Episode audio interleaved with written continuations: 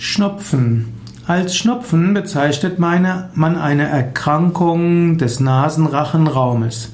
Schnupfen ist verbunden mit einer Entzündung der Nasenschleimhäute und dann mit einer Absonderung von Schleim, insbesondere eine vermehrte Absonderung von Schleim. Vorbeugung von Schnupfen. Um Schnupfen vorzubeugen, ist allgemein gut, ein gesundes Leben zu führen.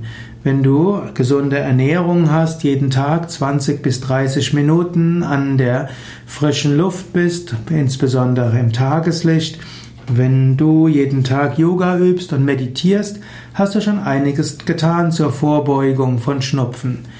Wenn du außerdem jeden Tag Neti übst, also Salzwasserspülung der Nase, wenn du insbesondere Kapalabhati und Wechselatmung übst, dann hast du noch mehr getan gegen Schnupfen. Und wenn du dir häufig, vielleicht fünfmal am Tag, die Hände wäschst, dann senkst du auch die Wahrscheinlichkeit des Ansteckens. Schnupfen heilen. Wenn du erstmal Schnupfen hast, dann kannst du sicher sein, der Körper wird den Schnupfen schon heiligen, heilen.